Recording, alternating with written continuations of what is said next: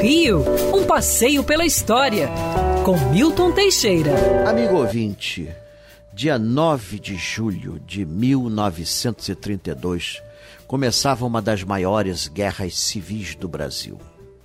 Os paulistas, revoltados com Getúlio Vargas, que se arvorara ditador e governava por decreto, se rebelaram exigindo uma democratização e uma constitucionalização do país.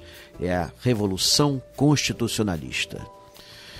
Semanas antes tinham morrido quatro estudantes, Martins, Miragaia, Drauzio e Camargo. Surgira a sigla MMDC, que convocara milhares de pessoas para a guerra.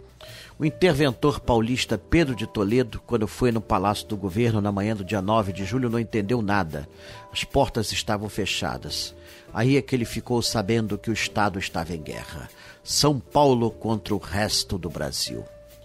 Acredite se quiser, os paulistas resistiram bravamente por três meses. Fizeram maravilhas de transformações. Uma fábrica de cervejas passou a fabricar granadas. Imagina que porcaria de cerveja não era. Deve para explodir. É, uma fábrica de pianos passou a fabricar aviões. E uma fábrica de sutiãs passou a fabricar paraquedas, o que aliás tem uma lógica, né? são até parecidos, só que em escalas diferentes. Blindaram trens e caminhões, já que não tinham tanques e com armas improvisadas, um exército armado às pressas, São Paulo resistiu muito bem. Foi vencido.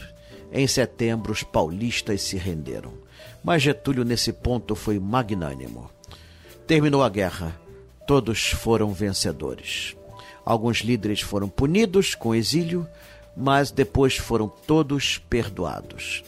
E Getúlio descobriu algo importante sem o apoio de São Paulo, nada se faz nesse país. E com a ajuda dos paulistas, olha só que mudança! Getúlio seria eleito democraticamente em 1950 presidente da República. É uma lição para os nossos políticos. Sejam tolerantes, aprendam a perdoar. Quer ouvir essa coluna novamente? É só procurar nas plataformas de streaming de áudio. Conheça mais dos podcasts da Band News FM Rio.